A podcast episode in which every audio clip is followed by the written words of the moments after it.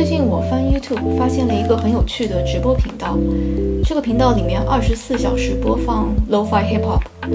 一开始我以为 Lo-Fi Hip Hop 是指音质很低的低保真的 Hip Hop 纯音乐。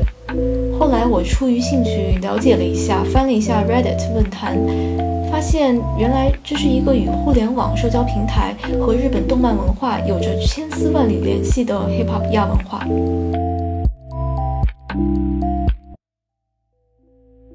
Lo-Fi Hip Hop 是由各种旋律和节奏采样组合出来的音乐。最开始玩这种音乐风格的几个人之一，就是日本的一位叫 Nujabes 的 DJ。这个人我估计很多人都知道，也听过他的歌。他二零一零年左右就去世了，但是呢，他曾经出过一张神专，叫做 Model Soul。这张专辑在豆瓣上的评分是九点五分。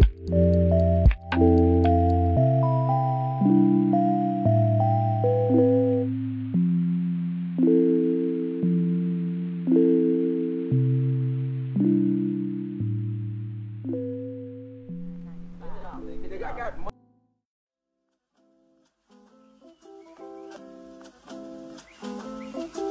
j a b i s 的个人风格呢，就是他会把爵士音乐和嘻哈音乐完美的结合在一起。这种结合会让 Hip Hop 音乐失去了原本的那种有点带有攻击性、侵略性、抑扬顿挫的节奏和旋律，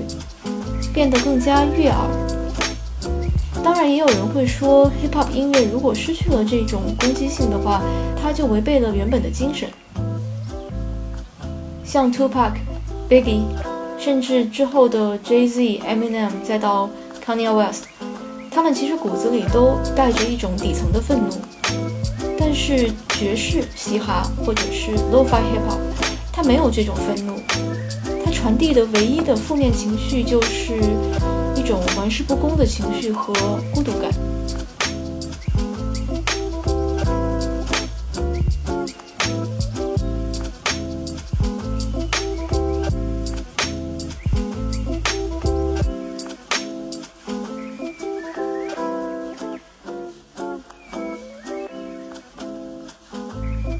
这种音乐主要的受众群是需要精神上放松的人，它并不是一种情绪发泄。所以在 YouTube 上有很多人会根据不同的场景设定来编曲。场景比如说深夜一个人漫步、清晨醒来、慵懒的周日下午等等。所以它的场景通常都是现代生活中一个人独处时候的场景。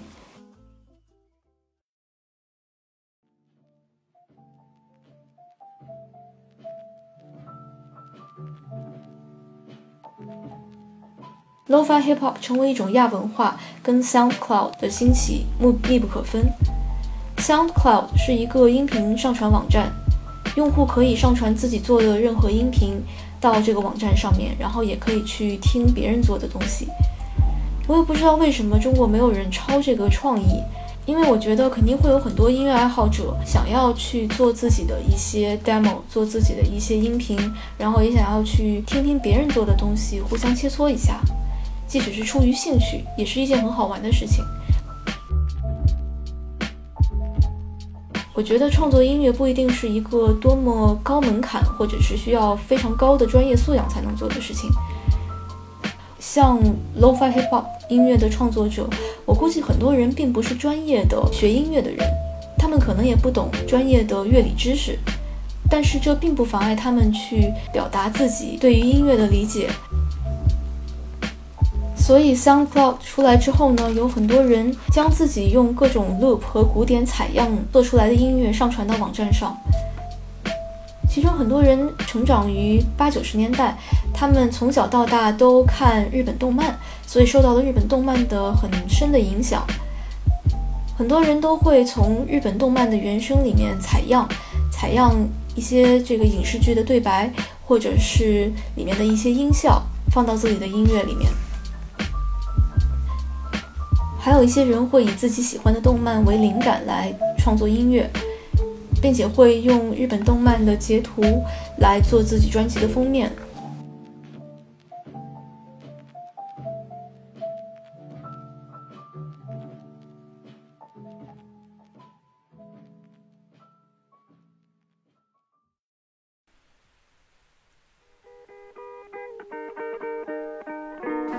互联网时代的流行文化是一个大融合没有国界。日本动漫文化不仅仅影响了东亚各个国家的青少年，而且还影响了全世界的整整一代人。之前我去东京 Summer Sonic 音乐节的时候，在台下看到 Weezer 乐队的主唱用流利的日语介绍自己的新歌，我那个时候我才意识到，原来日本动漫文化对于欧美年轻人的影响非常的深。不了解或者不喜欢动漫文化的人可能会觉得二次元是一个很奇葩。有点脑残的世界，但是实际上并不是这样。很多喜欢二次元的人，他们有一个很清晰、很明确的价值观和世界观。而且我觉得，人干嘛要二十四小时都逼自己活得那么清醒呢？再说了，如果你看过《黑客帝国》的话，你就一定有怀疑过，我们所谓的现实世界到底是不是真实的呢？这一些在互联网和二次元文化中成长起来的年轻人，喜欢音乐的人，他们用一种数字化的思维去做音乐，把音乐做成了并不廉价的拼贴艺术。现在在 SoundCloud 上，并且在各大论坛上，都会有人上传和下载各种各样的采样包，里面有成千上万种低保真的采样录音，包括古典旋律和其他的音效等等。我觉得这是一个非常有意思的领域。互联网时代有很多很多的弊端，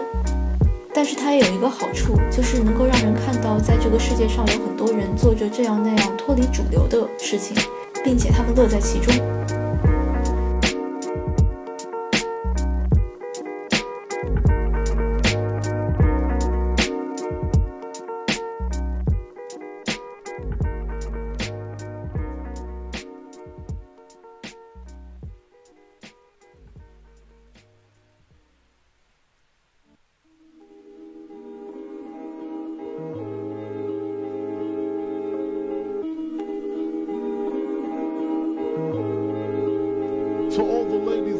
后呢，我想给大家推荐一个我最近一直在听的 YouTube 频道，叫做 Chilled Cow。